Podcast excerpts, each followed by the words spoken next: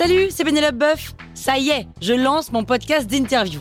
Il s'appelle On tisse la toile et c'est un podcast qui révèle la face cachée des invités.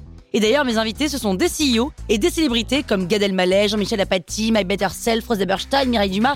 Et évidemment, je pose des questions qu'on n'ose pas toujours poser et je leur fais faire des tests, des challenges, je leur fais jouer l'harmonica, grignoter des trucs, bref. Rendez-vous sur On tisse la toile pour découvrir une interview tous les lundis. Ciao Sur écoute. Julien Sorel, c'est dans quel livre déjà? Dans le parfum de Suskin, à la fin, il meurt ou pas? La métamorphose, c'est le mec qui se transforme en un énorme insecte Des souris des hommes, mais c'est un tout petit bouquin ça 100 ans de solitude, à moi j'ai rien compris. Et dire que le conte de Monte Cristo à la base, c'est un feuilleton dans un journal.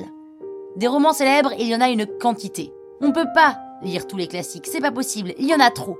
Et puis il y en a toujours un ou deux qui nous inspirent pas. Alors on se dit qu'un jour éventuellement on lira, et puis finalement on le lit pas, parce que définitivement ça nous inspire pas.